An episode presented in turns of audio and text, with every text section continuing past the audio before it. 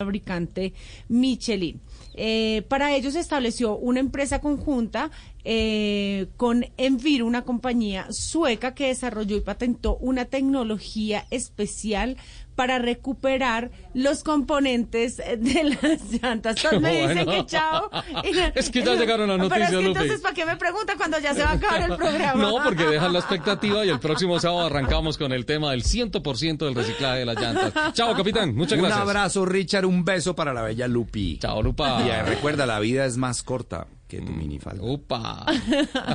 Muchísimas gracias a todos por compartir con nosotros estas dos horas del sábado. Nos escuchamos en nuestro próximo programa de autos y motos de Blue Radio. Que tengan una excelente semana y yo les mando ¡mua! un beso gigante. Chao. A las 5. Historia de Colombia y el mundo a partir de este momento. Aquí está lo más importante, como siempre. A las 7. Bueno, todos buenos días, señores. ¿Cómo amanecen? A las A 10. ustedes mil gracias por seguir conectados con Blue Radio. Al mediodía. Gracias por comenzar esta emisión de Meridiano Blue con nosotros. A las 2. Bienvenidos, señoras, señores. Ustedes escuchan. A las 5. Tuve que cerrar mi cuenta en OnlyFans porque. En la noche. Estos 45 minutos llenos de tecnología. aquí hemos abordado y creo que hemos dejado claro. En la madrugada. no le digo el título porque lo quiero Estaba manejando, estaba toqueada la risa con usted. La radio está 24 horas junto a ti. En el Día Mundial de la Radio celebramos poder acompañarte todos los días del año. Blue Radio, la nueva alternativa. Voces y sonidos de Colombia y el mundo en Blue Radio y bluradio.com, porque la verdad es de todos. Una de la tarde, un minuto, momento de actualizar las noticias. Les contamos la información más importante de lo que está pasando hasta ahora en Colombia y el mundo. El gobierno avanza en los preparativos para el regreso de la aspersión aérea con glifosato dentro del programa del Ministerio de Defensa. Se tiene proyectado despejar 88 hectáreas diarias con siete aviones AT-802. Además, habrá un plan de manejo ambiental. Ayer revelamos en Blue Radio que todo este plan del gobierno del presidente Iván Duque es retomar las aspersiones en abril de este año. Hablamos de noticias de orden público porque a esta hora las autoridades buscan a un hombre que llevaba una granada y la lanzó tratando de evadir una requisa de las autoridades. Están investigando si este hecho tiene que ver con las extorsiones a comerciantes en Barranquilla, Menfi Méndez. El grupo élite de la policía que se conformó en Barranquilla para contrarrestar los casos de extorsión contra comerciantes están tras la pista de un hombre que a bordo de una motocicleta evadió una requisa de la policía y metros adelante abandonó en el camino un artefacto. El caso se registró en el centro de la ciudad y se confirmó que se trata de una granada. Esto dijo el general Diego Rosero, comandante de la policía artefacto explosivo y hay que asegurar la zona. Por lo tanto, esta persona no se ha capturado, pero se va a hacer la investigación para establecer quién pudo haber perpetrado esta actividad que se presentó hace pocos minutos. Unidades de investigación indagan sobre la procedencia del artefacto y, está, y si está o no relacionado con los casos de extorsión denunciados por los comerciantes de la ciudad. La inseguridad en Barranquilla ha demandado de las autoridades consejos extraordinarios de seguridad para combatir flagelos como la extorsión y homicidios por móviles de hurtos desatados en los últimos días. Una de la tarde, tres minutos, y un policía lesionado dejó un ataque armado del Clan del Golfo contra la fuerza pública en Antioquia. Uno de los atacantes murió y el otro resultó herido en medio del intercambio de los disparos. Susana, y en Medellín.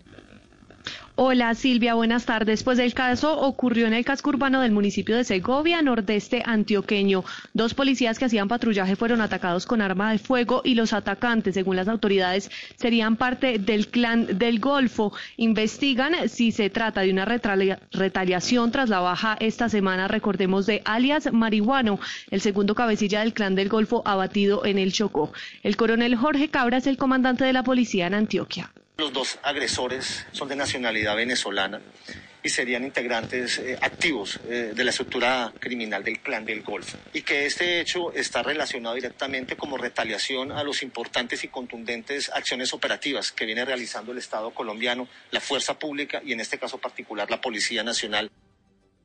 El ataque dejó un policía lesionado, al igual que uno de los atacantes. El otro falleció en el lugar de los hechos. Las autoridades aseguran que el clan del Golfo está reclutando no solo ciudadanos venezolanos, sino también personas en situación de vulnerabilidad para fortalecerse en el territorio antioqueño. Y en norte de Santander siguen creciendo las cifras de desplazamiento forzado. En el municipio de Acarí, en zona del Catatumbo, 38 familias llevan dos semanas de haber abandonado sus parcelas. Esto por los constantes combates entre estructuras ilegales y la fuerza pública Angie Telles. En total, 93 personas del municipio de Acarí completan 11 días de haberse desplazado de sus viviendas, una situación que se dio según las víctimas porque estaban quedando en medio de los atentados que grupos armados hacían contra la base militar que se encuentra aledaña a sus fincas. Personero del municipio, Robeiro Muñoz. Unos se desplazaron, de esos 93 personas se desplazaron hacia el casco urbano, otros lo hicieron en sus veredas o en veredas aledañas a sus viviendas.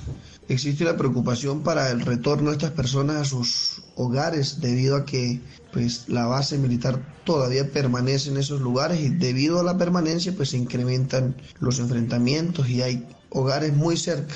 Los 38 núcleos familiares han dicho que aún no quieren retornar a sus casas. Entre tanto, las autoridades continúan suministrando ayudas alimentarias y asistencia médica a los desplazados de la tarde, seis minutos, y hablamos ah, de los detalles que conocimos sobre la razón por la que la JEP está pidiendo que se investigue una presunta manipulación de comparecientes en casos de falsos positivos.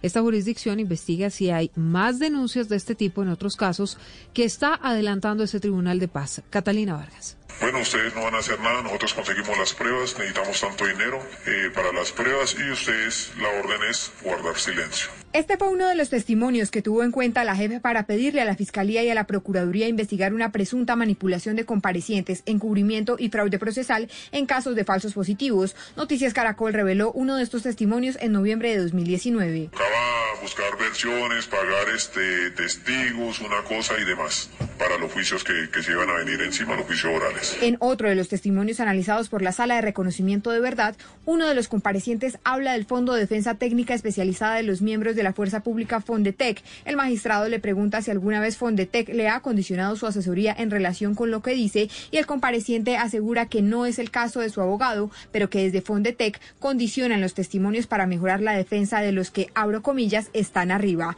El Colegio de Abogados Penalistas calificó de lamentable la decisión de la JEP porque, según ellos, estigmatiza a los defensores técnicos. El Colegio de Abogados Penalistas de Colombia rechaza enérgicamente la criminalización del ejercicio del abogado cuando se cuestiona qué le está diciendo y qué no a su defendido. Finalmente, se trata de establecer si en una jornada pedagógica sobre la justicia transicional realizada en noviembre de 2018 se dieron instrucciones en este sentido.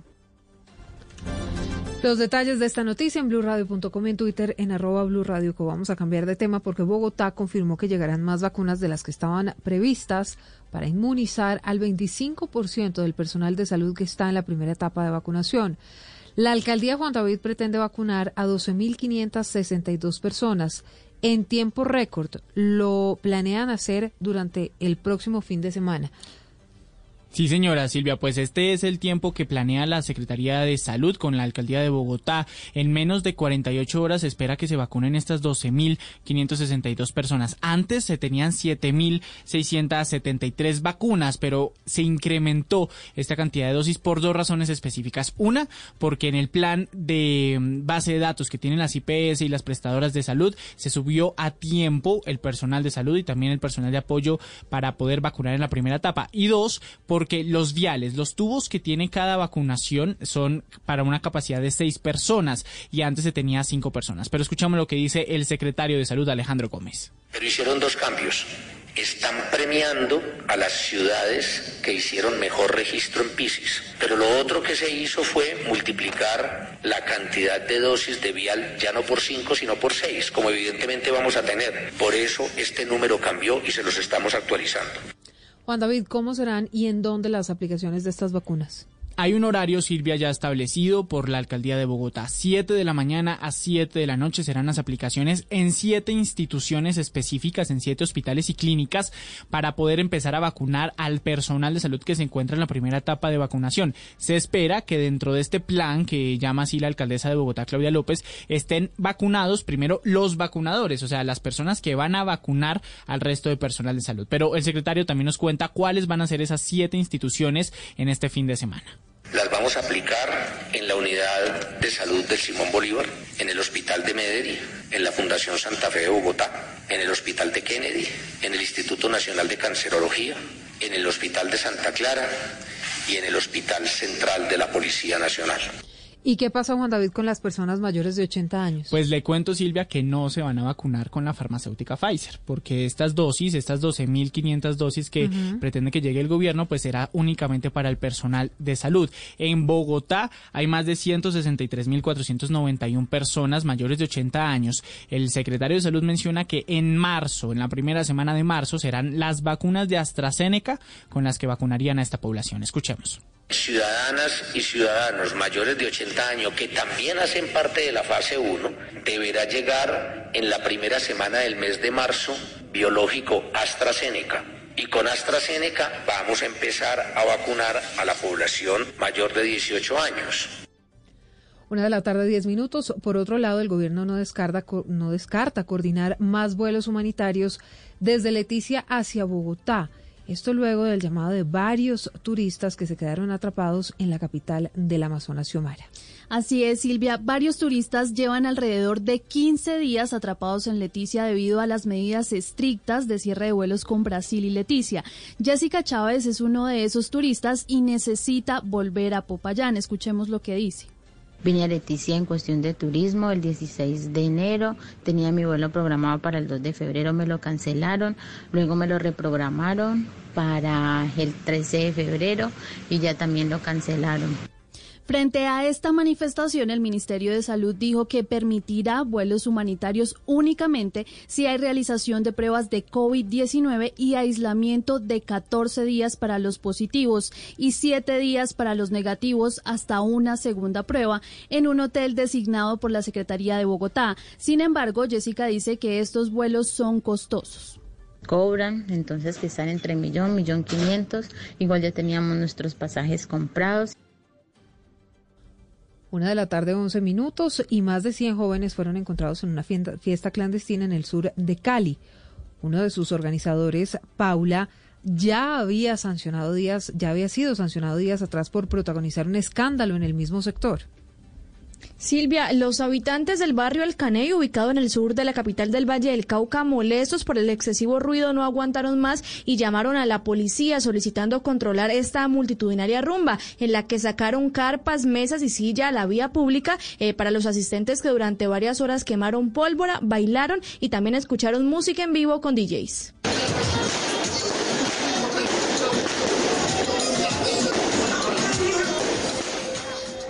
La sorpresa para los uniformados que llegaron hasta este sitio para desactivar la fiesta fue encontrar a uno de sus organizadores, el joven que días atrás generó un escándalo en la ciudad, Jimmy Dranguet, subsecretario de Inspección, Vigilancia y Control. Agrava la situación cuando identificamos que uno de los organizadores es el influencer César Matallana, que hace días protagonizó un video donde se movilizó por todo este barrio, el Caney, con una camioneta que tenía una piscina en la parte posterior. Es increíble que siguen siendo los jóvenes los que protagonicen esos problemas de desobediencia social. Este joven Silvia ya había sido sancionado por parte de las autoridades y se había hecho el llamado también a sus padres eh, porque la camioneta era propiedad del padre. Las invitaciones de estas rumbas se están realizando a través de plataformas digitales y redes sociales. En ellas también se están ofreciendo premios y concursos para las personas que asistan. La multa del comparendo han recordado las autoridades que recibieron en esta oportunidad los jóvenes tiene un costo de 986 mil pesos. Una de la tarde, 13 minutos. La noticia en el mundo, sin duda, tiene que ver con el impeachment a Donald Trump, que continúa y uno de los senadores republicanos ha decidido entregar un registro de llamadas de su teléfono celular para investigar qué hacía el expresidente durante el asalto al Congreso de ese país o con quién se había comunicado. Xiomara. Silvia, el senador republicano Mike Lee entregó a los administradores del juicio político de Donald Trump y a la defensa del expresidente, del expresidente copia del registro de llamadas de su teléfono celular. Esto porque el 6 de enero, el día del asalto al Capitolio, a las 2 y 26 de la tarde, Lee recibió una llamada errada de la Casa Blanca. Minutos después de esa llamada, el, el ex vicepresidente Mike Pence fue resguardado en el Capitolio mientras una turba corría por los pasillos de la sede legislativa. El registro del teléfono de Lee puede ayudar a unir las piezas de qué hizo Trump mientras se producía el asalto luego de que el Senado votó a favor de llamar testigos en un giro inesperado que alargará el veredicto. Y al cierre en deportes hablamos de Iván Ramiro Sosa, ganó la etapa reina del Tour de la Provence y en Inglaterra ladrones asaltaron la casa de Carlo Ancelotti, el técnico de Jerry Mina y de James Rodríguez en el Everton. Joana. Eh, Silvia, sí, mire, la etapa reina del Tour de la Provence, esto en el ciclismo finalizó en el Mont Ventoux, mítico puerto montañoso del ciclismo internacional y el colombiano Iván Ramiro Sosa de Lineos ganó. Además, tomó el liderato de esta carrera que finaliza mañana. Egan Bernal fue segundo. En Italia hubo emergencia colombiana porque David Ospina se lesionó minutos antes de iniciar el juego ante la Juventus, donde es titular Juan Guillermo Cuadrado. El colombiano tiene en este momento una lesión muscular, pero aún no se conoce a ciencia cierta cuál es la gravedad. El partido va sobre el minuto 54 y gana el Napoli 1 por 0. Entre tanto, en Liverpool, dos ladrones ingresaron a la casa del técnico Carlo Ancelotti, robaron una caja fuerte. El entrenador del Everton no se encontraba en casa cuando sucedió esto, pero una de sus hijas sí y fue quien alertó a las autoridades. Hoy en la Liga Colombiana vamos a tener a las 3 y 15 con transmisión de Blue Radio, Equidad Millonarios y también Deportivo Cali Águilas Doradas y a las 8 de la noche jugará Envigado ante Junior. De la tarde, 15 minutos, detalles de todas estas noticias en blurradio.com y en Twitter en arroba blurradioco. Llega el radar. Blue, Radio. Cuando yo doy un abrazo y te cedo el paso, cuando yo cuido el planeta, reciclo y monto en bicicleta. Y soy mejor cuando yo cuido mi cuerpo, cuando me reto a ser mi mejor versión. Con pasta soya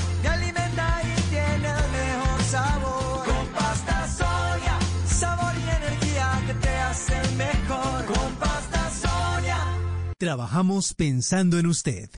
Bingos Felices te trae una gran promoción. Por esta quincena compra dos tripletas millonarias y lleva la tercera gratis. Elige tus tripletas ingresando a caracoltv.com diagonal Gana Bingo. Esta noche en Sábados Felices. Opera Gana Bingo Verano. Transmite La Calle TDT y Caracol Televisión. Autoriza Coljuegos. Esta es Blue Radio. En Bogotá, 89.9 FM. En Medellín, 97.9 FM. En Cali, 91.5 FM. En Barranquilla, 100.1 FM. En Cartagena, 1090 AM. En Bucaramanga, 960 AM. En Pereira y el norte del Valle, 89.2 FM. En Tunja, 103.1 FM. En Villavicencio, 96.3 FM. En Armenia, 89.2 FM. En norte de Santander, 97.7 FM. En Neiva, 103.1 FM. Y en Córdoba, 96.0 FM. También en bluradio.com. En Facebook, Blue Radio Colombia. A través de Twitter en arroba Blue Co. Y en la señal de TDT.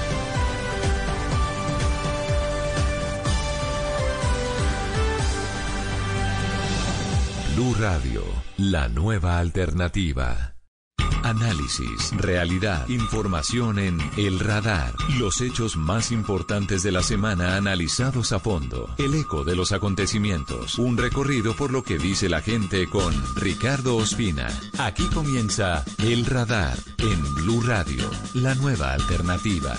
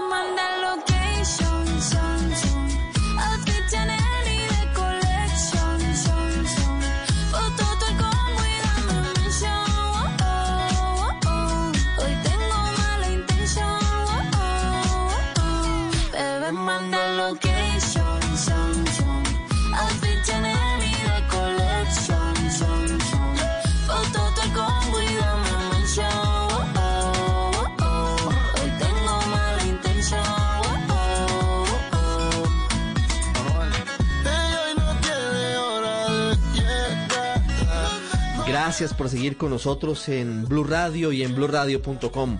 Hoy en el radar, hoy es sábado 13 de febrero. Estamos exactamente a una semana del inicio de la vacunación contra el COVID-19. Seguramente es uno de los momentos más esperados por todos los colombianos. Todavía con dudas sobre cuántas vacunas van a llegar en total, pero con la expectativa de que sea un proceso progresivo y secuencial, como lo ha dicho el gobierno nacional.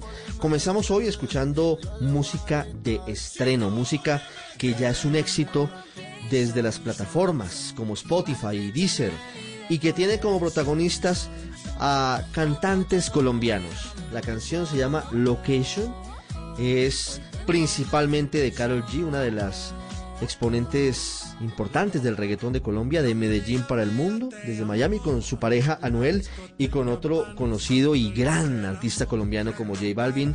Ha tenido millones de reproducciones su video en YouTube en muy pocas horas de lanzamiento y esta canción ya es tendencia. Vamos a hablar en segundos de la vacunación en Colombia, por supuesto. Vamos a hablar con virólogos, con expertos de cómo se preparan para ese plan de vacunación que comienza en ocho días. Vamos a hablar también en segundos con el protagonista de una historia increíble de fallas graves de nuestra justicia. Por fortuna, esa historia hoy tiene un final feliz. Y al final, vamos a Barranquilla. En circunstancias normales, si no estuviéramos en pandemia, hoy estaríamos en pleno carnaval de la capital del Atlántico, estaríamos en la gran parada. Pero a pesar de todo, no se amilanan los barranquilleros y siguen de celebraciones virtuales, eso sí, con todo el cuidado. Gracias por acompañarnos hoy sábado en el radar en Blue Radio y en BlueRadio.com.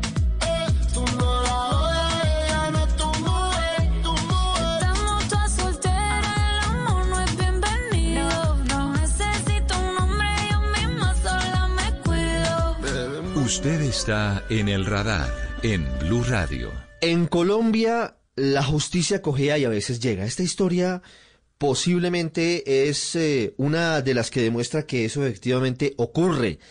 Es una historia que llegó hasta la Corte Suprema de Justicia. Había sido condenado un hombre humilde, un campesino, a una pena de 40 años de cárcel, porque supuestamente había participado en una masacre en el Urabá. A pesar de que él le había dicho a la justicia en primera y en segunda instancia, yo no tengo nada que ver con esos hechos, no le creyeron luego de haber sido condenado, como les digo, a 40 años de cárcel y de haber estado seis años detenido, imagínese usted, seis años perdidos de su vida, la Corte Suprema finalmente le dio la razón y dijo, mire, aquí hay una arbitrariedad del tamaño del Estadio del Campín y usted tiene que quedar en libertad de inmediato, mil disculpas. Michel Quiñones, ¿qué dice la decisión de la Corte Suprema? Ricardo, pues Luis Felipe Bertel fue detenido en febrero de 2015 y estuvo seis años en prisión por un crimen que no cometió. Este campesino fue confundido con un paramilitar que tiene su mismo nombre, pero figura con el alias de El Compadre, y quien tiene vigente una condena de 40 años de prisión por una masacre ocurrida el 27 de noviembre de 1994 en una finca del Urabá antioqueño donde un grupo de paramilitares asesinó a toda una familia. La Corte Suprema de Justicia ordenó la libertad inmediata del campesino y dijo que se cometió una injusticia en la declaración de responsabilidad y en la identificación del sujeto que respondía al nombre de alias el compadre. En medio del proceso, Virginia Padilla, familiar de las víctimas, dijo que el campesino no fue el mismo que llegó ese día a la finca y que las autoridades se confundieron con su homónimo. La corte deja claro que el campesino no tiene nada que ver con los hechos y lo absuelve. Increíble, Michelle, gracias. El protagonista de esta historia es don Luis Felipe Bertel, que nos atiende a esta hora. Don Luis Felipe, buenas tardes. Buenas tardes, doctor. Dios, me lo bendiga. Don Luis Felipe, ¿hace cuánto quedó libre? Eh, doctor, a mí me dieron libertad el 5 de este mes. O sea, hace una semana. Sí, señor. ¿Cuánto tiempo estuvo preso? ¿Seis años, como nos estaban contando ahora desde la corte? Sí, señor, seis, seis años. Seis años preso. ¿En qué cárceles estuvo? Eh, doctor, yo anduve primeramente en la cárcel de Mercedes en Montería duré dos años. Sí, entonces de allí me dieron el traslado, eh, un recorrido tan grande que mejor dicho eh, es una historia que yo tengo que contar. Eh, un traslado de Montería, nos llevaron, me llevaron pues hasta Medellín. y llegamos a Pedregal. De Pedregal entramos a Puerto Triunfo, bajando personal de los compañeros que iban conmigo. De Puerto Triunfo entramos a la Nueva Caldas, ahí amanecimos en Nueva Caldas. De allí para adelante entramos a Guagua con Dinamarca. Entonces yo no sabía ni para dónde iba, porque según me habían dicho que era para Medellín. Llegaron a mi familia, mi familia estaba enterada que era para Medellín. Bueno, de allí para adelante, cuando ya yo vi el aviso de Bogotá, dije yo, Dios mío, señor, yo voy para Bogotá. Ya cuando estaba en Bogotá, me llamó el hijo, dice, pa, ¿dónde estás? Dios mío, yo estoy en Bogotá, bendito sea el Señor, pa. Dios mío, yo no sé ni para dónde voy, sea para la picota o sea para la modelo. Bueno, me llevaron a la modelo, la modelo duré dos meses apenas. Sí. Ya de ahí entonces dio el traslado para Popayán, Cauca. Que de Popayán, Cauca, fueron pues, gracias a todo poderoso, se me dieron las cosas. Me vino la libertad el 5 de este mes. Sí. Luis. Felipe, Dígame. per- perdóneme, lo interrumpo. Eh, ¿Cómo termina usted metido en este berenjenal, en este enredo? ¿Cómo es que usted, campesino de Córdoba, termina preso y condenado? ¿Cómo, cómo es la historia? Yo soy una persona pobre, de, de familia humilde, y pues mi Dios, le doy gracias a Dios que me regaló estos años de vida, de vida sí, que yo tengo. ¿Por qué? Porque yo he sabido vivir la vida. Yo jamás he participado en grupos al margen de la ley. ¿Para qué? La ley este, me haya condenado a, a 40 años de prisión. Sí. Eh, una cosa injusta que la ley cometió conmigo. Porque Claro, Luis Felipe, ¿y, y cómo empieza? Eh, ¿Cómo termina usted sindicado de una masacre? Bueno, mire, le cuento, vea. Eh, yo salí de apartado, Antioquia, yo tengo familia en apartado, ya tengo mis hijos. Y salí de apartado el 8 de febrero del 2015 a traer recursos a los viejos míos que vivían en Valencia, Córdoba. Sí. Yo ignorante de todo, bueno, yo ya en mi familia. Llegando a Valencia en una vereda, se llaman Las Piedras, ahí estaba retén. Bajaron todo el personal que venía conmigo, me dieron a mí de último, me dice el sargento, usted es Luis Bertelio, sí señor. Eh, me dice, Dios, qué pena, usted tiene de captura. Dije yo, bueno, ya esto que viene. ¿Qué pasó conmigo? Me dice, ah, usted no sabe eso. Yo, no sé nada de lo que me está pasando, yo soy inocente de todo. Sí. Ah, que de todas maneras a usted le toca de seguirnos, de seguirnos a la estación de policía. Le he dicho yo, yo lo sigo a donde quieran. Vea, pregunten aquí en Valencia, Córdoba, quién es Luis Felipe Bertel Durango y le dirán quién es. No, que a ustedes les toca seguirnos. Yo, yo lo sigo hasta Roma si quieren. Si me encuentran en presidencia, castíguenme. Bueno, entonces me llevan a la estación de policía, ahí me amarran de las manos. Yo dormía amarrado en una colchoneta, ahí en un salón. ¿Mm? Entonces había un, como de un cabo, porque yo quería una respuesta rápida, que me dijeran a ver qué pasaba. Entonces ese señor intentaba conmigo como grosero, me quería patear. Ah, usted se calla, lo pateo, no sé qué, o lo meto en los calabozos. Yo digo, haga lo que quiera conmigo. Sí. Bueno, entonces de allí me llevaron a Tierra Alta, Córdoba. Me llevaron a Tierra Alta, Córdoba. Allá me tomaron la enseña, tomaron fotos, y allí como a las nueve de la noche de la montería, llegaron a la fiscalía, el fiscal no se paró donde estaba siquiera. Entonces, dice un policía, no vamos a llevarlo a la Sijín. Entonces yo le dije, hermano, perdone, con todo su respeto se merece usted. Lo respeto como humano o como policía, pero usted que piensa que yo soy la persona que usted está buscando. Yo no soy ningún delincuente, no soy, yo no soy nada. Tengo mi corazón limpio, mi conciencia está limpia. Entonces el otro compañero me calmó, Dios mío, tranquilo, si usted no es nada, tranquilo, listo. Bueno, ya me regresaron a Valencia otra vez, como a las 11 de la noche. Dije, esperando entonces los resultados de Medellín, porque según el tipo que me hizo a mí, tenía la condena desde el 97 en Medellín. Y, y otra cosa que le digo es, ¿qué cosa tan injusta que hizo el gobierno conmigo y con el hijo mío? Mire esto, vea. Según los hechos que cometió ese varón, fue en el 97. Yo vivía en Valencia, aquí en Valencia vivía. El hijo mío en ese tiempo solamente tenía un año de nacido y me lo involucraron también. Que el hijo mío había participado en la usted también conmigo y que había hecho masacre también. Ah, una cosa increíble que el gobierno, una equivocación del gobierno. ¿Por qué no investigaron primero las cosas a fondo?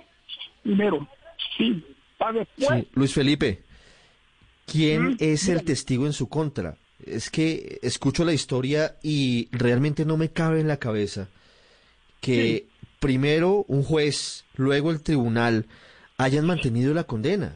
¿Cuáles eran las pruebas que decían que eran sólidas contra usted?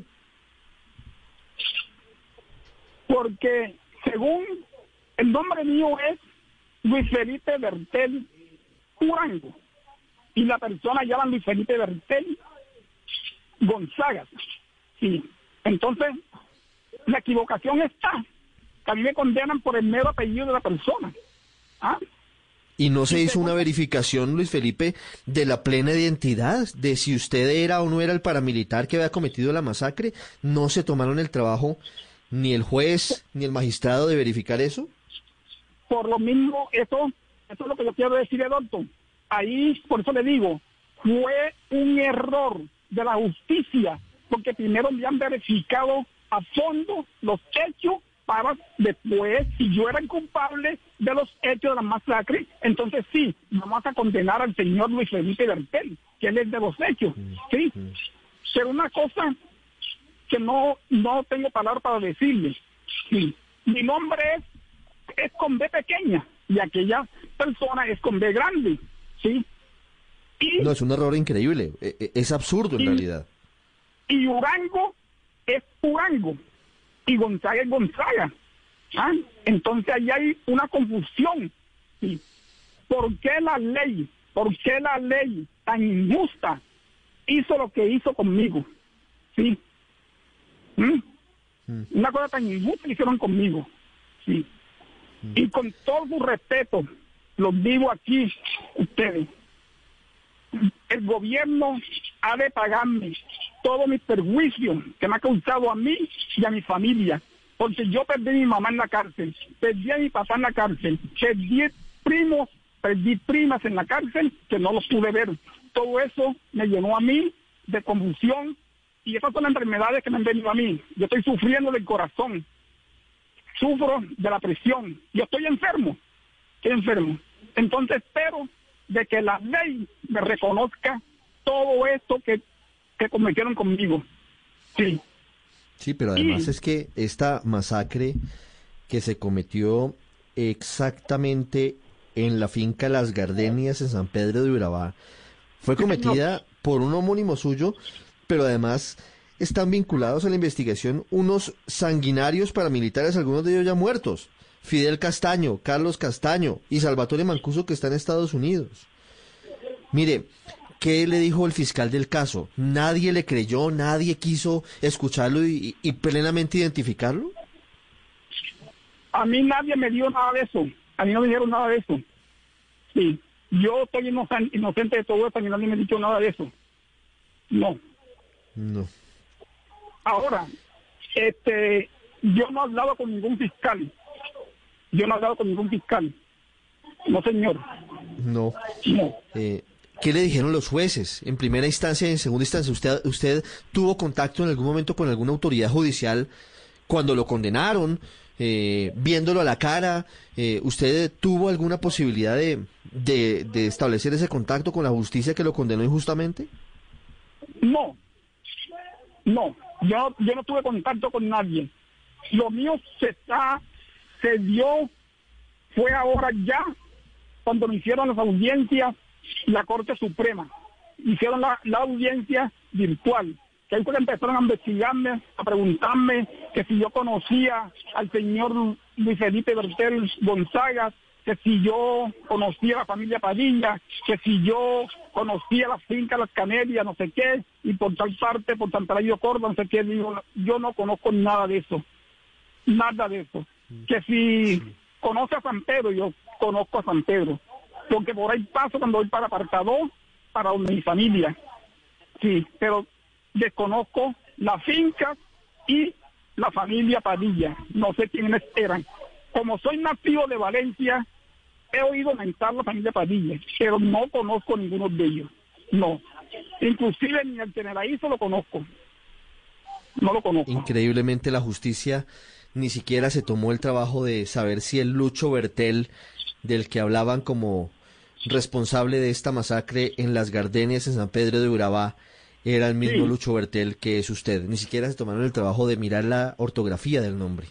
Y ni siquiera se tomaron el trabajo de verificar si usted tenía un hijo mayor, como decían los las víctimas, que también había acompañado a, a Lucho Bertel, el paramilitar, a cometer la masacre. Su hijo tenía cuatro Ajá. meses de nacido, y ni siquiera eso lo tuvieron en cuenta. Cuatro meses y no tener eso, no tener eso en cuenta, que eso es una cosa, pero una injusticia, lo vuelvo a repetir, una injusticia que el gobierno hizo conmigo. Sí. Y lo otro es que le voy a decir, quedó el nombre mío registrado en la prensa, porque en el Poder Costeño de acá de Córdoba pusieron, cayó hombre confianza casa Castaño. Eso me conmovió a mí. ¿Sí? ¿Por qué? Porque yo cuando yo jamás Dios mío, he participado en grupos subversivos al margen de la ley. Sí, yo soy una persona, como lo repito, una persona pobre, humilde, de buena familia. He vivido todo el tiempo en el campo, en el campo. Sí, como agricultor que soy, he vivido en el campo. Sí. Entonces, Don Luis Felipe, una- ya el daño, el daño no se puede reparar, lamentablemente, al su buen nombre, los seis años que estuvo preso, mm, usted perdió a sus padres estando detenido, usted está enfermo. ¿Qué quiere Sí. hacer ahora? ¿Qué- ¿A qué quiere mm, dedicar sus días? Este, Dorto, la verdad que yo primeramente, desde que caí a la cárcel, yo le pongo todo a la presencia de mi Dios. Sí, este, yo le pido a mi Dios, si es de la voluntad de mi Dios de que yo siga viviendo en Urabá, gloria a Dios, y si no, Él me dirá dónde yo debo de comprar, eh, formar un hogar de nuevo, que la compañía que tenía me dejó también, y pues él me mostrará el camino que debo de hacer. Porque, como le digo, yo no puedo llegar a, a Urabá y enseguida de una vez buscar trabajo y donde los patrones que tenía, no, porque ya eso se perdió. Yo tengo que hacer nuevas vueltas otra vez y reposar un tiempecito allí y eso, a ver qué camino me muestra mi Dios, sí, donde yo pueda trabajar. Pero Luis Felipe, ¿usted va a demandar al Estado? ¿Usted va, va a reclamar indemnización por, por todo este daño que le causaron funcionarios judiciales indolentes e ineptos? Sí, señor. No me da pena decirlo, sí, señor, yo lo voy a hacer. Porque es una cosa injusta, como le repito, una cosa injusta que el gobierno hizo conmigo, ¿sí? Que el gobierno ha de pagarme todos mis perjuicios, daños y perjuicios que me cometió a mí y a mi familia, sí. Porque yo, como le digo, soy una persona pobre, no tengo de dónde, no tengo de dónde, no tengo recursos de dónde que me dio dolor que mis hijos no pudieron seguir estudiando. ¿Por qué? Por el caso mío. Sí, pero no hay como mi Dios. Yo le di a mis hijos míos, así sea pidiendo limón o lo que sea, ustedes tenían su bachillerato siquiera. Y así fue, Dios los bendició y todos tres son bachilleres, gracias a Dios. Y espero que se me den las cosas de ahora en adelante, que es donde viene la lucha, para que mis hijos hagan un curso o eh, hagan un curso en la universidad o hagan una carrera, ¿sí? Para que salgan ellos adelante y ya me puedan ayudar a mí también, ellos a mí. Porque yo con la edad que tengo, 57 años y enfermo que estoy, solamente Dios sabe hasta cuántos años puede tener todavía en este mundo. 57 años. Sí, Lo que esperan los ciudadanos es una justicia justa, una justicia proporcionada, una justicia que en realidad sindique y condene a los responsables. No busca que la justicia sea negligente y que simplemente condene por sospechas sin verificar y busque y encuentre chivos expiatorios. Don Luis Felipe Bertel, muchas gracias por estos minutos, por contarnos su historia y ojalá, ojalá pueda recuperar algo del tiempo perdido. Así sea a los 57 años de edad. Tengo la, la fe en Dios que sí, confío en mi Dios, que Él es el dueño de la patria del lobo. Sí. Y nosotros, como ser humano, en la tierra no sabemos nada, sino mi Dios es el que sabe todo. Gracias, Luis Felipe. Dios me lo bendiga a usted y a todos sus compañeros. Ya regresamos a El Radar en Blue Radio. ¿Qué es ser mamá? Ser mamá es enseñar. Es ser el centro, el comienzo y el final de la familia. Es hacer cada momento especial. Es unir las generaciones y pasar el legado. Tal como hace mucho tiempo, ella te lo pasó a ti. Super Arepa. La harina para hacer arepas de las super mamás. Trabajamos pensando en usted. Eres un romántico empedernido. Sabes que por amor haces lo que sea. Incluso cocinar las más ricas pastas. Y traer a tu casa una de las ciudades más románticas del mundo. Donde Romeo y Julieta se amaron por siempre. Sin duda, eres un campeón. Una de las capitales mundiales de la ópera. Para ti, nada es imposible. Apuesto a que eso no se lo esperaba. Pastas Verona. Si sabes de amor, sabes de pasta. Trabajamos pensando en usted. Volvemos con El Radar en Blue Radio.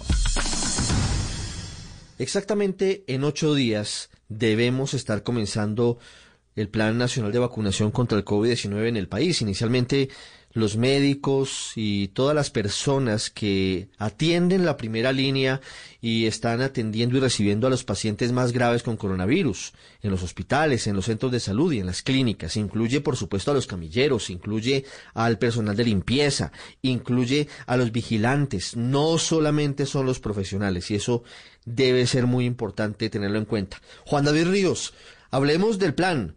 ¿Cómo están previstas las cosas a una semana del inicio, ¿cómo es eh, la llegada de las vacunas? ¿Cuántas llegan en febrero y cuántas en marzo? Ricardo, pues ya se ha confirmado que en este mes llegarán cerca de 300.000 vacunas y se proyecta que en total sean 1.159.000 dosis en febrero. Las primeras vacunas que llegarán son las de Pfizer, que se espera que antes del 18 de febrero lleguen 50.000 dosis y antes del 27 otras 50.000.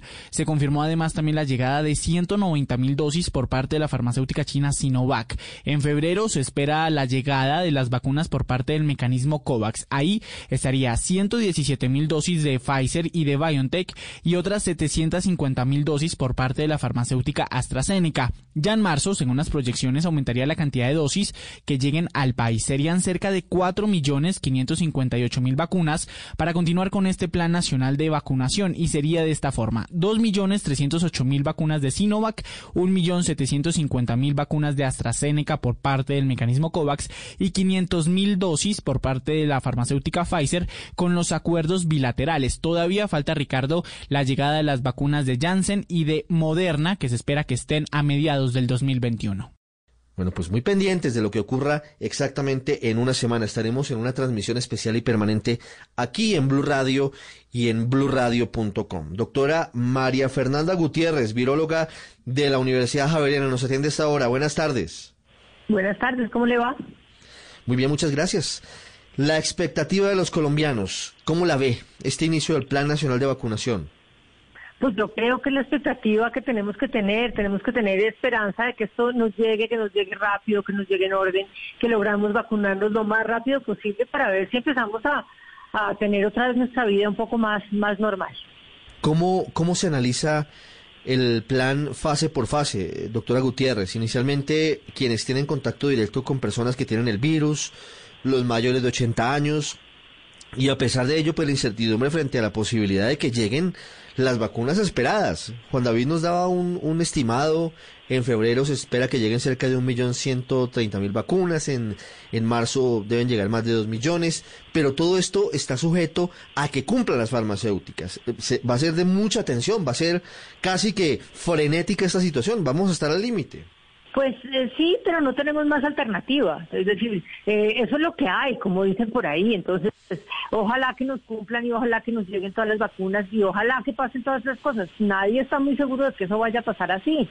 Pues porque no, no, eh, lo hemos visto en otros países y lo hemos visto pues que la cosa está en la demanda de vacunas, está en la ansiedad de todo el mundo de tenerla, pues que, que todo el mundo está comprando vacunas. Entonces, pues no, no sabemos lo que llegue está bien. Yo creo que el gobierno está haciendo buenas buenas eh, tareas para que la gente, eh, pues, pues, inicialmente para formar un poco de, vacunadores, porque yo no sé si ustedes eh, se enteraron, pero pues le dijeron al SENA, señores del SENA, ayuden, y los señores del SENA dijeron, ayudamos con mucho gusto, pero no nos alcanzan las manos. Entonces empezaron a citar a gente en las universidades eh, y gente en, los, eh, IPS para que empezara a colaborar y estamos en entrenamiento. En este momento ya estamos en entrenamientos formales para, para ser eh, vacunadores y para ser formadores de vacunadores. Hmm. Entonces, pues, ¿Cómo va ese plan, doctora Gutiérrez, ese plan de capacitación para los vacunadores, que son la fuerza de trabajo crucial para que esto salga bien? Pues a mí me parece que está organizado. Yo estoy en, un grupo, yo estoy en el, grupo de, la Universidad Javeriana y está muy organizado. Nosotros eh, nos han mandado mucho material, tenemos material de lectura, tenemos eh, eh, parte de, discusión en grupo, hasta nos van a hacer quizzes para saber si aprendimos. A mí me parece que está muy filo.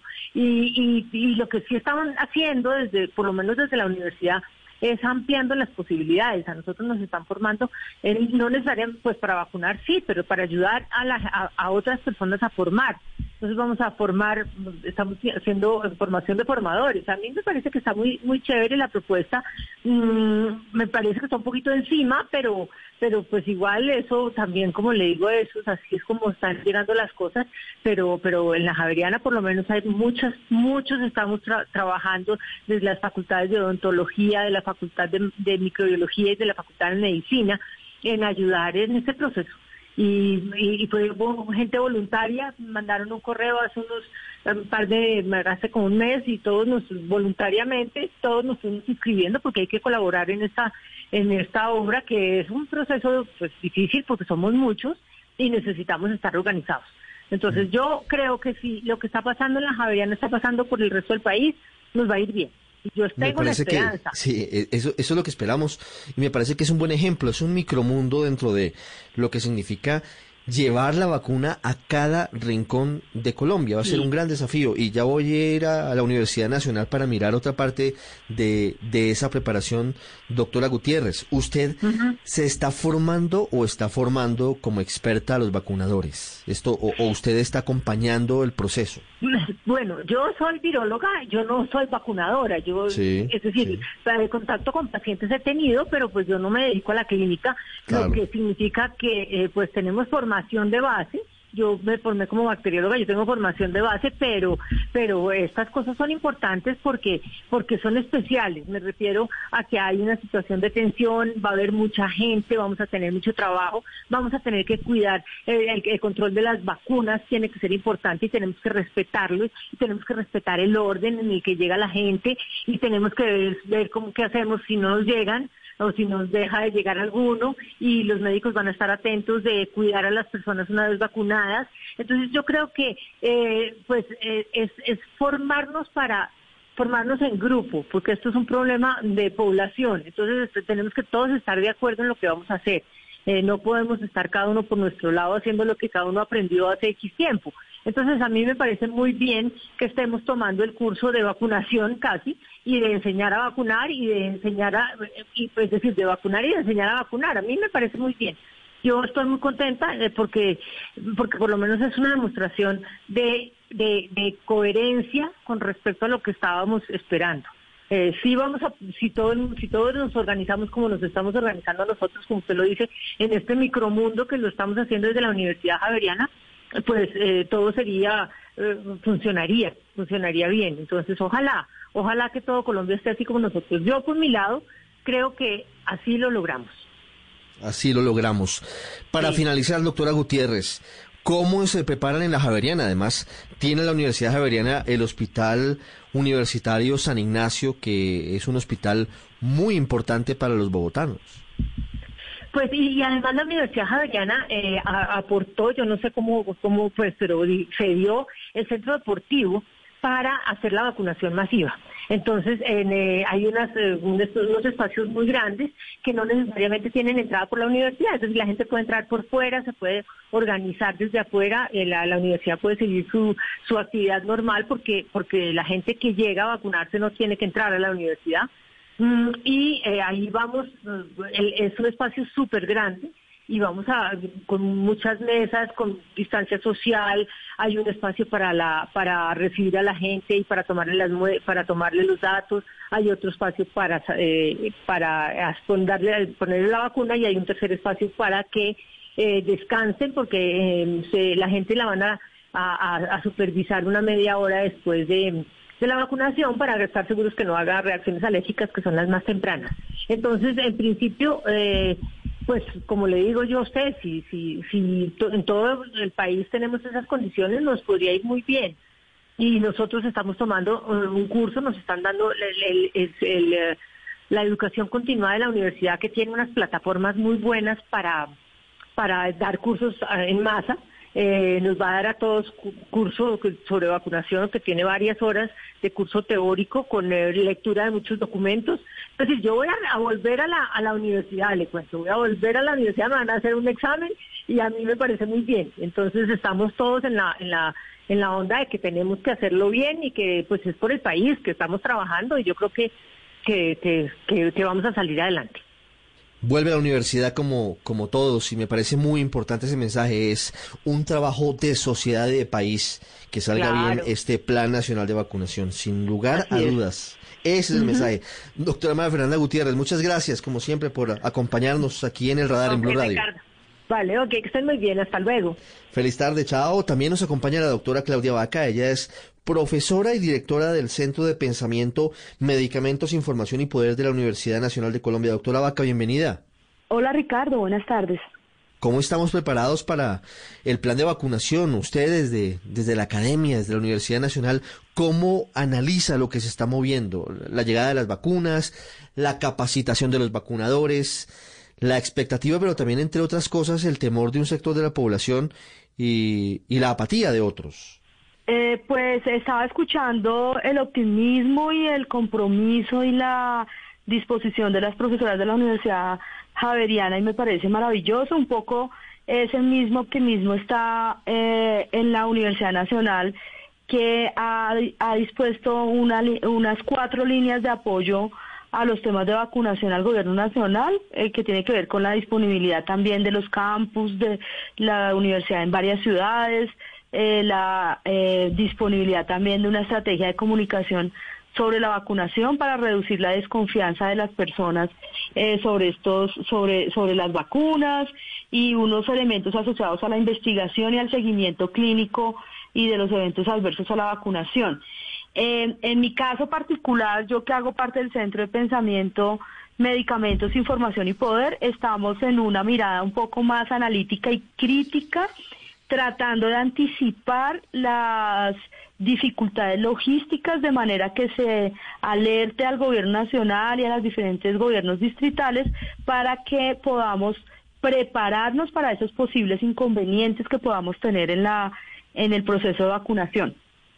En la Universidad Nacional, ¿cómo han recibido este plan de vacunación? Entre otras cosas, la Universidad Nacional también tiene un hospital, una clínica, de hecho ahí en, el CAN, eh, la antigua Cajanal, que es de alta complejidad, es un sitio muy importante para los pacientes críticos en Bogotá y tiene una de las más prestigiosas facultades de medicina del país. ¿Cuál es el papel de la Nacional en este plan?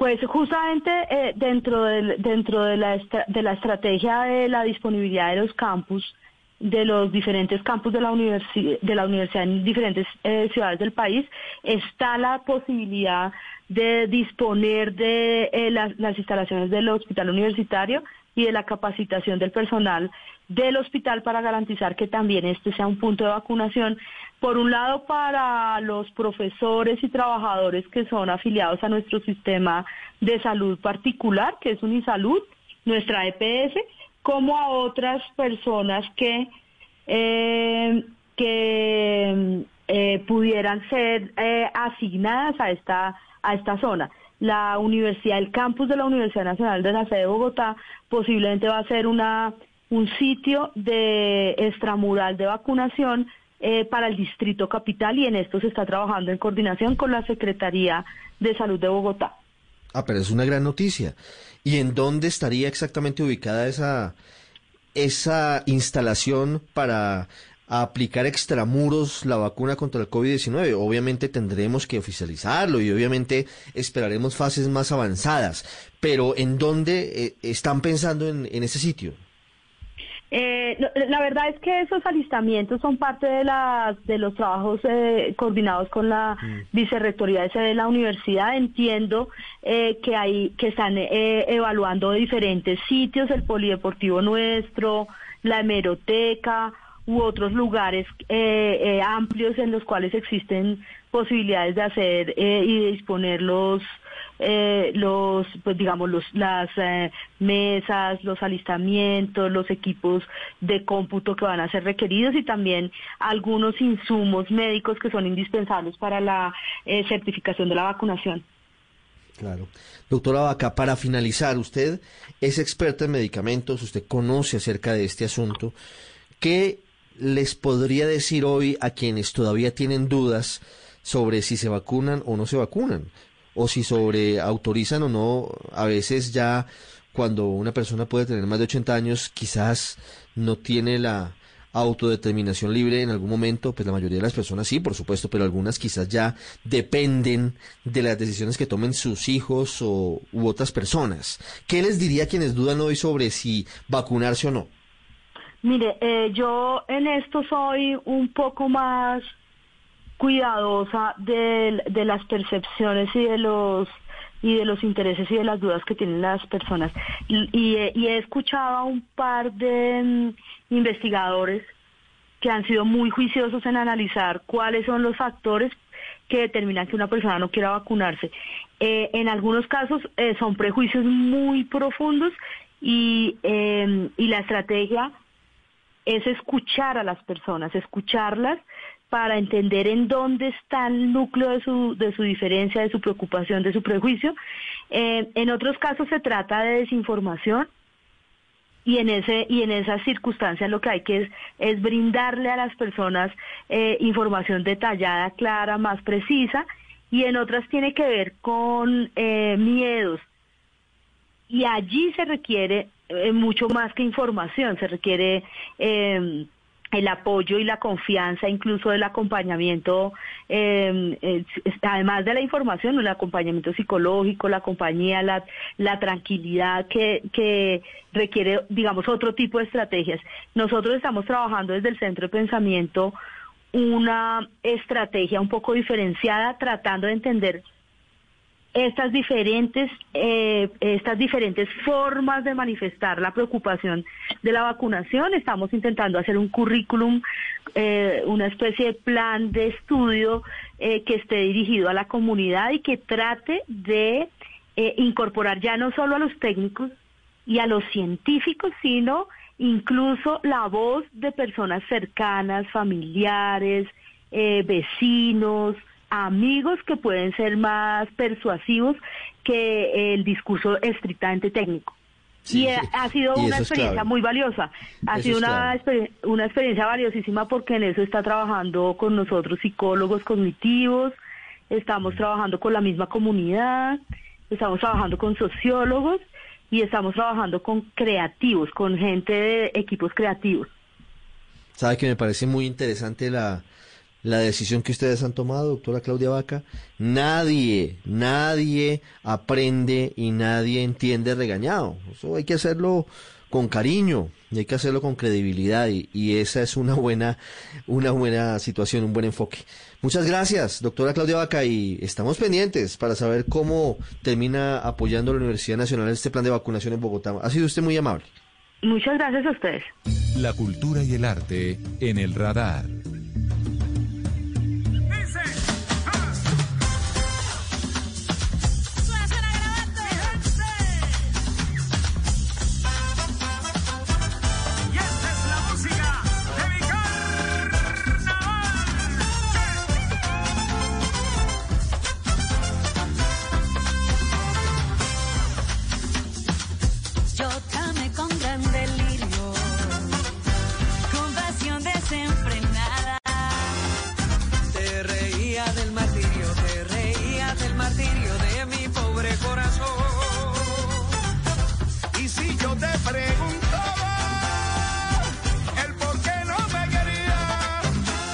Versión de la clásica canción del Carnaval de Barranquilla, Te Olvidé, por supuesto, ha sido lanzada este año por varios artistas colombianos muy destacados con el fin de que no se pierda la tradición.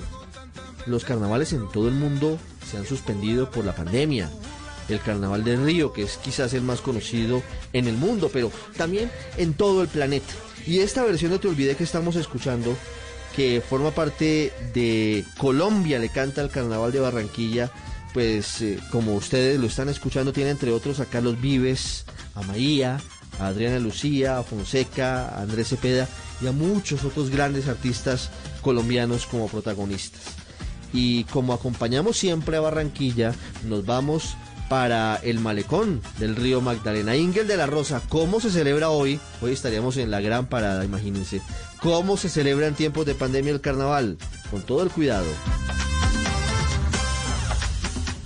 Hola a todos, muy buenas tardes. Los saludo con la mejor energía, esta vez no desde el cumbiódromo de la Vía 40 como solía hacerlo año tras año, pero sí desde el Gran Malecón, aún más cerca del río Magdalena y con esta brisa deliciosa que hace a esta hora y por supuesto donde se exhiben, como hemos dicho, 12 figuras majestuosas hasta de 4 metros de altura con los principales personajes y danzas del Carnaval de Barranquilla. Este año el mensaje que nos enviamos entre nosotros los barranquilleros y que también les compartimos a los visitantes es que el carnaval vive en ti. A pocas horas de que empiece el toque de queda y la ley seca, muchos recorren esta exhibición a cielo abierto que han alistado los hacedores de las carrozas para homenajear a esta, la fiesta más importante del Caribe colombiano. Vamos a hablar con algunos de estos visitantes. Hola, buenas tardes. ¿Cuál es su nombre? Buenas tardes, Eusebio Jiménez. Hola, ¿qué te ha parecido esta exhibición? No hay bembé de carnaval, pero sí hay arte y cultura para poder disfrutar acá. Sí, es importante que salvaguardemos esta, esta expresión como es el carnaval.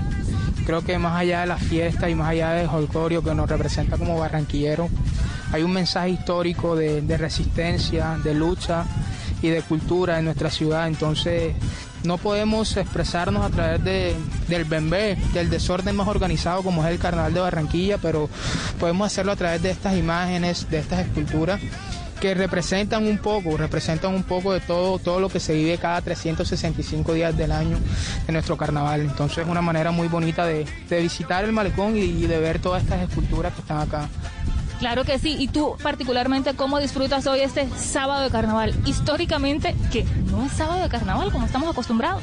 Sí, lo disfruto un poco pasando ese guayabo carnavalero acá en el malecón del río. Vine a almorzar y, y aproveché para hacer este, este paseo recordando un poco dónde estaría yo un sábado de carnaval en plena vía 40. En el caso particular soy realizador audiovisual, estuviera eh, cubriendo todo lo que tiene que ver la batalla de Flores pero a través de estas representaciones uno evoca un poco lo que son estas carrozas y estas muestras de, de arte de, del Carnaval de Barranquilla. Entonces es una parte muy, muy, muy chévere poder caminar, disfrutar de la brisa y ver estas esculturas.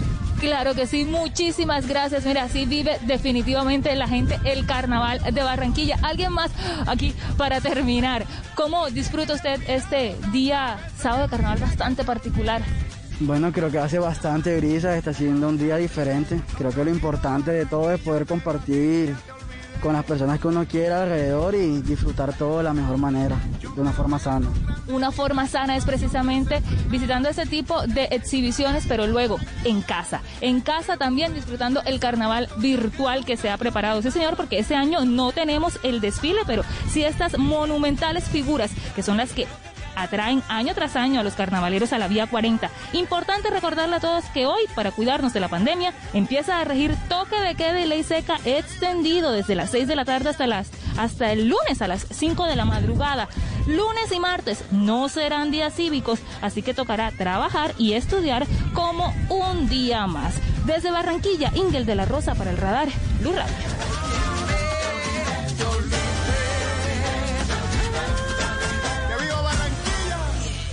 El radar en Blue Radio.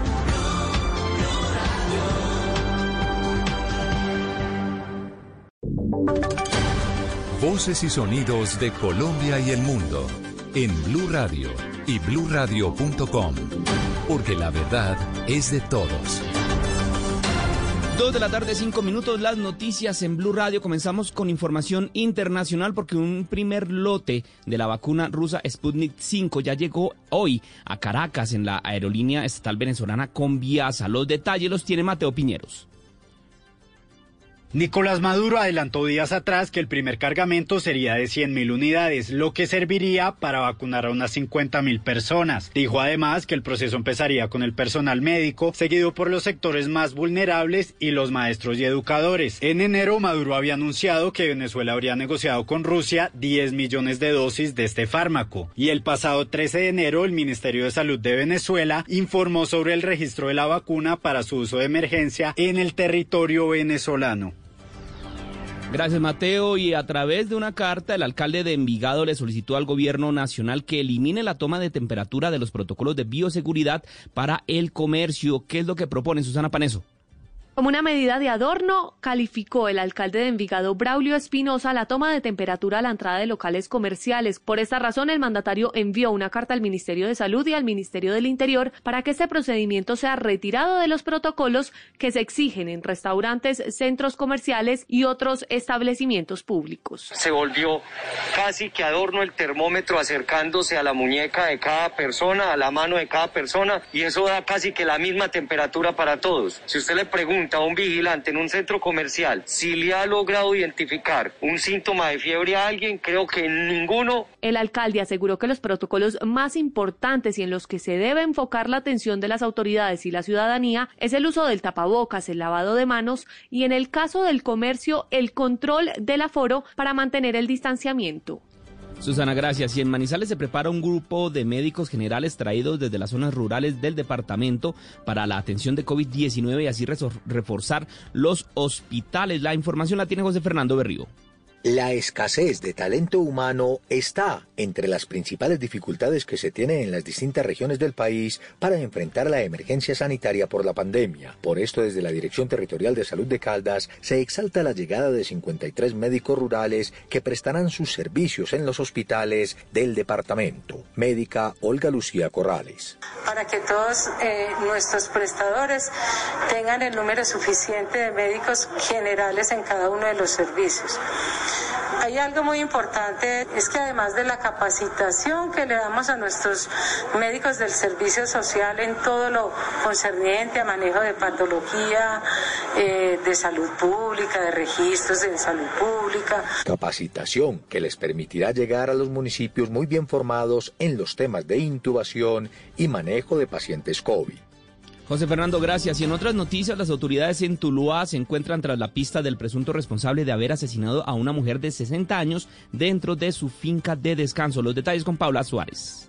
Al interior de su finca, ubicada en el corregimiento de Agua Clara, zona rural del municipio de Tuluá, fue hallada sin vida una mujer de 60 años identificada como Mélida Millán Noreña. Habitantes del sector dieron aviso a las autoridades tras escuchar las múltiples detonaciones al interior de la finca campestre, propiedad de la víctima, el coronel Pablo Cárdenas, comandante de la policía en Tuluá. Reconocida en el sector como una buena persona, sin problemas aparentes con nadie, tenía una casa en Tuluá y era su finca de recreo en el corregimiento Agua Clara donde al parecer un sujeto entra y luego en una discusión el hombre desenfunda un arma y le propina unos disparos. El presunto agresor huyó del sitio con rumbo desconocido mientras que la mujer que se dedicaba al alquiler de fincas de descanso quedó tendida en el sitio. Por parte de las autoridades se ha descartado que el crimen tenga relación con un intento de hurto, pues todas las pertenencias fueron halladas al interior del predio.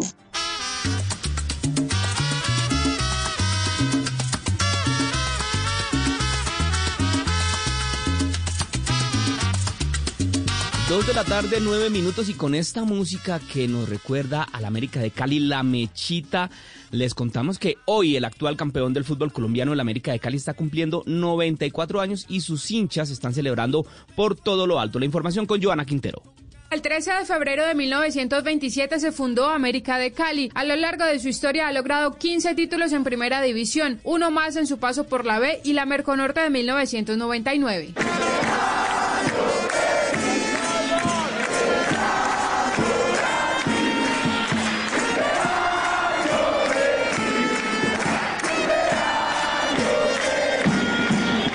Redes sociales los hinchas se han manifestado en la celebración. Incluso la Libertadores felicitó al club Vallecaucano y dijo, el equipo colombiano que llegó cuatro veces a la final de la Conmebol Libertadores festeja 94 años. Felicitaciones. Asimismo lo ha hecho Di Mayor, la Federación Colombiana de Fútbol y otros clubes. Como preámbulo a esa fecha, anoche el equipo derrotó 2 por 1 a Chico en la sexta jornada de la Liga Colombiana.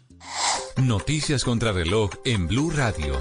Dos de la tarde, diez minutos, las noticias contra reloj en Blue Radio. La noticia en desarrollo, el Senado estadounidense acordó seguir adelante con el juicio contra el exmandatario Donald Trump sin convocar a testigos, evitando un retraso que amenazaba con extender el procedimiento por días o incluso semanas. La cifra más de 800.000 muertes por COVID-19 ya se han registrado oficialmente en Europa desde el inicio de la pandemia en diciembre del año 2019, según el más reciente recuento a partir de los datos proporcionados por las autoridades sanitarias de esos países. Y quedamos atentos a Estados Unidos que dice tener profundas preocupaciones sobre la respuesta de China a la crisis del COVID-19 y quiere que Pekín ponga a disposición sus datos desde los primeros días del brote, según dijo el asesor de seguridad nacional estadounidense Jake Sullivan. Son las 2 de la tarde, 11 minutos. La ampliación de estas noticias en blurradio.com. Continúen con Mascotas Blue. Esta es Blue Radio. En Bogotá, 89.9 FM.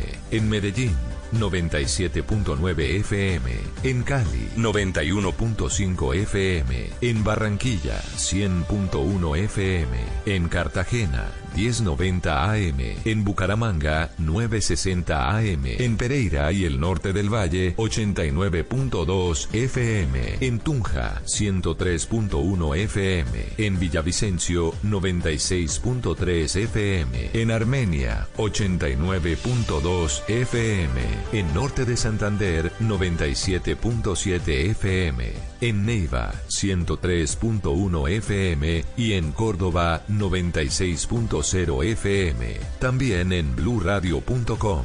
En Facebook, Blue Radio Colombia. A través de Twitter en arroba Blue Radio Co. Y en la señal de TDT.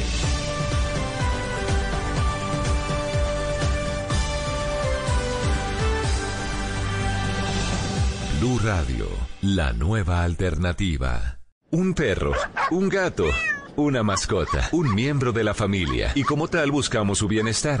Aquí comienza Mascotas Blue, un espacio para compartir conocimientos y experiencias con nuestra familia de cuatro patas. Mascotas Blue, todo lo que debes saber sobre perros, gatos y otras mascotas. Por Blue Radio y bluradio.com, la nueva alternativa.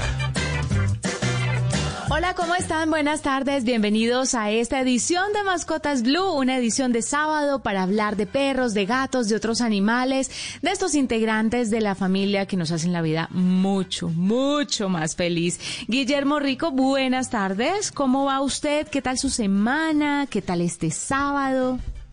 Todo muy bien, Juanita, por fortuna. Buenas tardes a ti y a todos nuestros oyentes. Nuevamente aquí en esta tarde de sábado dispuestos a hablar sobre perros, sobre gatos, sobre otras mascotas, como siempre temas de innovación, de tecnología, en fin, desafíos que no faltan cuando tenemos estos peludos en casa acompañándonos.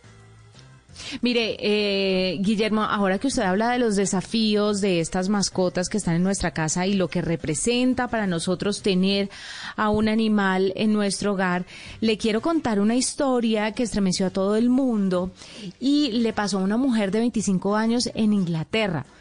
Presta atención a la historia, quiero dejar claro que no quiero desincentivar eh, la adopción de animales, pero aquí le va la historia. Esta mujer 25 años, fue asesinada por su perro. Ella adoptó un perro al que trataron muy mal antes de que ella lo acogiera en su hogar y mientras dormía el perro la atacó y la asesinó.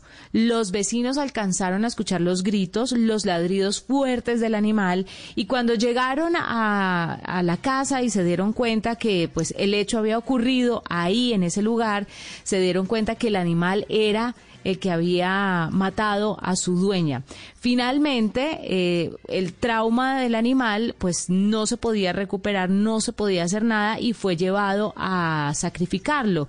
Pero lo cierto es que la familia de la mujer dice que ella pues lo adoptó y lo quería acoger en su casa luego de que su mascota, la, la anterior que tenía, muriera y quería darle una segunda oportunidad a este perro. Es un pitbull, era un pitbull si no estoy mal. Y lo cierto fue que este perro no pudo superar su trauma y finalmente la mató. ¿Cómo le parece esta situación? Pues una historia muy triste, Juanita, pero yo creo que ahí realmente los culpables son los de el refugio o el centro de adopción, porque antes de dar en adopción a un perro hay que hacerle varios exámenes y no solo se trata de salud física, sino también de comportamiento y hay que hacerle seguimiento con un etólogo para determinar que el perro puede socializar bien con personas y con animales. Máximo cuando estamos hablando de un perro tipo pitbull, como tú haces referencia, que claramente son perros que tienen una agresividad mucho más alta que el resto de las razas. Entonces es lamentable o afortunadamente esto no sucede con frecuencia, Juanita, la verdad. Eh, pero recuerda que hace unos programas nosotros mencionábamos acá que en Bogotá, curiosamente, de los perros eh, que más se poseen son perros eh, pertenecientes a las mal llamadas razas peligrosas y esto es un problema porque realmente eso requiere mucha responsabilidad, incluso el tema de los seguros todavía está como en duda porque eso no se ha reglamentado a nivel distrito, entonces yo creo que estamos en cierta forma como como en un momento en que tenemos que pararle bolas a eso porque cada vez hay más personas interesadas en vincular perros a sus vidas, pero también hay que tener en cuenta el seguimiento etológico que menciono y la responsabilidad de cada quien en el momento de convertirse en tenedor. Pero mire, esto lo, bueno, ya cuando usted entiende un poco más la noticia, entiende lo que le pasaba al perro, al parecer aún no está tan claro, el perro, la mujer tenía un perro pitbull que murió de cáncer y rescató a un perro igual que se lo encontró en la calle.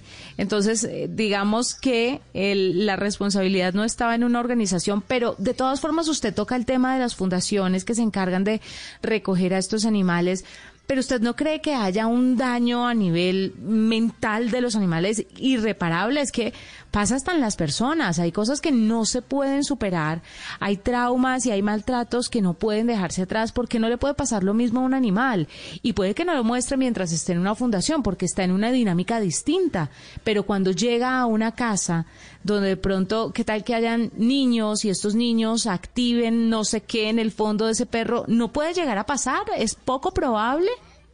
Claro, por eso, Juanita, hay que tomar decisiones de la mano de un etólogo. Acuérdate que el Instituto Distrital de Protección y Bienestar Animal acá en Bogotá el año pasado tuvo que sacrificar una perra eh, tipo pitbull también y se le vinieron todos los animalistas encima, pero lo tuvieron que hacer porque verdaderamente la perra no pasó todos los exámenes, el acompañamiento que le hicieron continuaba manifestando esa agresividad excesiva que la hacía pues imposible vincularla a una familia porque es que podemos ver también un, un, desastre, una tragedia como la que tú estás mencionando. Muchas veces también en medios uno escucha de casos de niños que son atacados por perros, desfigurados por perros y claramente eso no es lo que queremos y obviamente habrá momentos en los que toca tomar una decisión y llevar a la eutanasia animales que no sea posible socializar. Claro, que es algo que cuando leen las noticias la gente no entiende. ¿Por qué sacrificaron a este animal pero no hilan un poco más, un poco más fino? Mire, no es el primer caso que yo he escuchado. La otra vez también escuché uno de un amigo que además me tocó ver eh, en sus brazos lo que le hizo un gato. Adoptó un gato y el gato de un momento a otro enloqueció. No si se lo llevó trataron de hacerle pruebas a ver qué era lo que le pasaba al animal, pero no dieron con el chiste. El caso es que al gato lo tuvieron que sacrificar Guillermo porque tuvo una reacción terrible. A la novia de este colega mío la dejó, pero como si la hubieran acuchillado en la calle y, la iban a robar. Una cosa impresionante. Y ya llevaban como dos años con el gatico.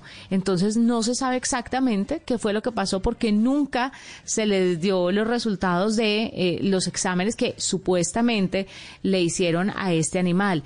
Y no creo sinceramente que con todos los animales que se recogen a diario en la calle se haga un seguimiento riguroso del estado mental, ¿se puede decir, Guillo? Sí, del, del, del comportamiento, sí, podríamos hablar de estado mental o del comportamiento del animal, sí. ¿Qué opina usted al respecto? Pues no, definitivamente no creo, yo también pienso igual que tú.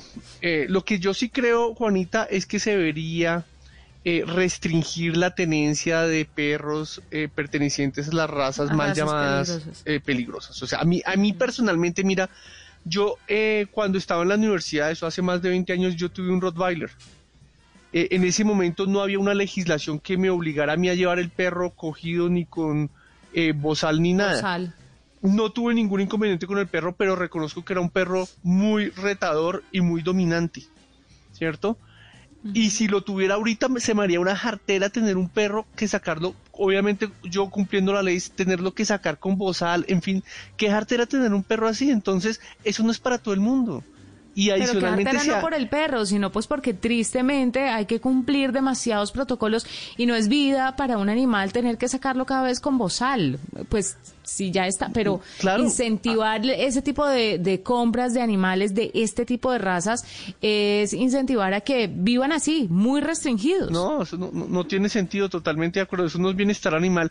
Y hay otra cosa bonita, es que hay varios estudios hechos en muchos países que asocian las bandas delincuenciales, esto, con esto no quiero decir que todos los que tengan pitbull o perros eh, de pelea andan en malos pasos, no, pero muchos de los que andan en malos pasos sí tienen de estos perros, porque obviamente les, les muestra, muestra un estatus, muestra una imagen, ¿cierto? Y particularmente esta gente es muy irresponsable con esos perros.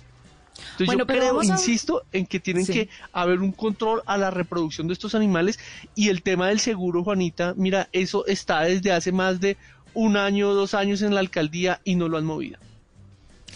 Esto no, repetimos, es con el ánimo de desincentivar, como, ay, la palabra. Esto no es con el ánimo de que usted no vaya a adoptar una mascota en caso de que así lo quiera hacer faltaba más. Aquí apoyamos la adopción de perros, de gatos, de otros animales si es que así lo quiere, pero siempre seamos muy responsables, seamos conscientes de las personas que tal vez sean un poco más vulnerables a un comportamiento agresivo por parte de estas nuevas mascotas en, en nuestro hogar y midamos los pros y los contras. Siempre tratemos también de que la fundación sea muy clara con nosotros, que sean muy específicos de dónde viene el perro, qué era lo que le pasaba, cómo fue tratado, cómo se puede tratar eso, cómo hacer correctamente la transición, porque es que adoptar un perrito no es agarrarlo de la calle y meterlo a la casa y ya, es un proceso que debe ser respetuoso, cuidadoso y responsable, ¿no, Guillo? Totalmente de acuerdo, Juanita. Y creería yo incluso que eso debería ser controlado más por las autoridades, porque al menos en el caso particular de Bogotá, pues lo hace el distrito, pero también hay N mil fundaciones que lo hacen. Y lo que tú preguntas es cierto, o lo que pones en duda. Seguramente esas fundaciones no le hacen un seguimiento etológico a los animales antes de adoptarlo y eventualmente pueden darse circunstancias indeseadas. Seguro. Mire, por otro lado, para meterle como otro mood a nuestro programa, que sé que estamos iniciando con una noticia impactante para muchos, pero no todo es malo. Y pasemos a la parte bonita de tener mascotas a nuestro a nuestro lado, en nuestro hogar. Brian es una persona que se encontraba acompañado de su mascota. De pronto se cayó al piso, Guillo, sin poder moverse y la razón, un derrame cerebral. En ese instante, Sadie, su perra, que es una pastora alemán, notó que algo no estaba bien, se acercó al hombre, le lamió la cara, evitando que se durmiera. Fue lo único que la perra pastor alemán hizo por su amo, pues no tenía ninguna reacción y después decidió arrastrarlo para acercarlo al teléfono y que él pudiera pedir ayuda. De esa manera salvó a su dueño. Brian y Sadie es una historia que le está dando la vuelta al mundo y que cuenta un poco de la fidelidad, de la astucia, del amor que las mascotas pueden llegar a sentir por sus amos y de todo lo que pueden llegar a hacer por nosotros. Así que no se desanime, las mascotas son maravillosas. Tenerlas en casa es una bendición. Pero siempre, por supuesto, como lo hemos dicho aquí en Mascotas Blue, con muchísima responsabilidad. Mascotas Blue.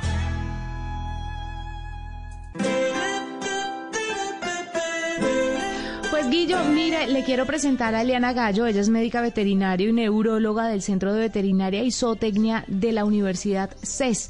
Vamos a hablar sobre los animales que también sufren enfermedades y trastornos neurológicos. ¿Cómo podemos ayudarlos?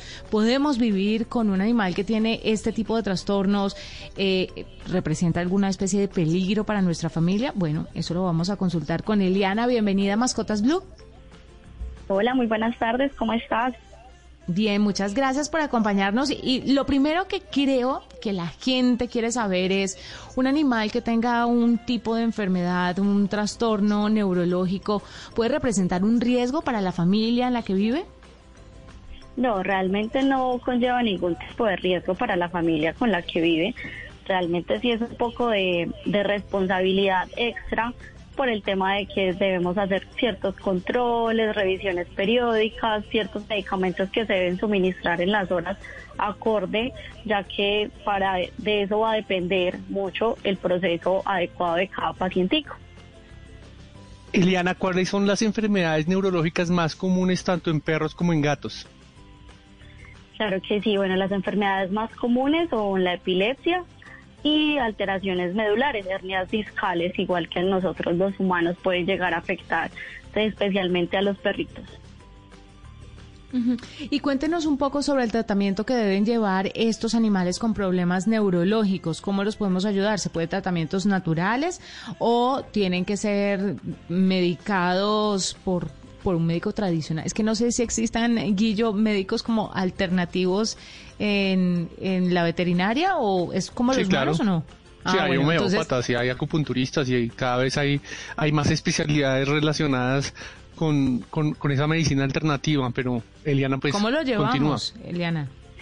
Claro que sí, bueno, realmente eso va a depender mucho del diagnóstico oportuno de cada paciente y por eso en el Centro Veterinario y Zootecnia CES, en conjunto con la Universidad CES, eh, conllevamos pues un personal capacitado desde médicos generales hasta médicos especialistas, los cuales se encargan de dar un diagnóstico certero y oportuno a cada paciente para que eso dependa su tipo de tratamiento a llevar. Ejemplo, en pacientes con epilepsia empezamos a hacer manejo de qué tipo de epilepsia tiene, qué es lo que lo está ocasionando y dependiendo de eso determinamos qué tipo de medicamentos o ayudas adicionales podemos utilizar como bien lo decía Guillo, eh, la acupuntura realmente es un plus que nos ayuda mucho a nosotros los neurólogos, sobre todo con pacientes que tienen alteraciones directamente en la médula, ya que puede ayudar mucho a controlar dolores, a disminuir inflamaciones, a regenerar muchas alteraciones que se están presentando directamente en estos problemitas de columna con estos gorditos. ¿Hay algunas razas que tienen más probabilidad de sufrir estos trastornos neurológicos? Sí, dentro de nuestro campo hay razas que son un poco más predispuestas, sin embargo, cualquier perrito puede llegar a presentar eh, convulsiones, hernias discales, meningitis, etcétera. Pero sí hay ciertas razas puntuales que pueden llegar a desencadenarse de problemas como los bulldogs franceses, especialmente perritos como los boxers son tendientes a, sufrir de masas o tumorcitos en la cabeza, pues en el cerebro. Eh, los tekel, los tekel o los salchichas más comúnmente conocidos son muy predispuestos a sufrir de hernias discales. Finalmente, necesitan estar alejados de algunas personas en el hogar porque les molesten demasiado, ya no, no preguntando por el bienestar de la gente en la casa, sino por el bienestar del animal. A veces los niños logran alterar a los animales y se necesita mucha paciencia para sobrellevar, sobre todo cuando están muy chiquitos, estos niños llenos de energía que pretenden jugar con la mascota todo el tiempo. Pero entonces, en ese orden de ideas, los tenemos que alejar de los perros o los gatos que tengan este tipo de enfermedades. Lo ideal siempre con los pacientes que tenemos un buen control y un buen tratamiento es que puedan llevar una vida completamente normal, porque eso va a depender su calidad de vida también, no solamente con la familia, sino con otros perritos, por ejemplo Sin embargo, hay pacientes pues, que ya entramos en una edad mucho más adulta que puedan tener alteraciones de la médula o déficits cognitivos que sí puedan necesitar un poco más de tranquilidad. A veces con los niños es un poco más complejo el tema de que ellos entiendan que no pueden estar todo el tiempo sobre el perrito porque lo pueden lastimar. Entonces en estos casos sí tocas que la persona pues como adulta y responsable en la casa tome como ciertas medidas de, de prevención más que de alejarlos porque de todas maneras los perritos siempre van a querer también estar cerca de los niños y, y brindarles su amor. Claro, pues es Eliana Gallo, médica veterinaria y neuróloga del Centro de Veterinaria y Zootecnia de la Universidad CES, que nos habla sobre, sobre este tema que yo creo que muchos no tenían en la cabeza. Los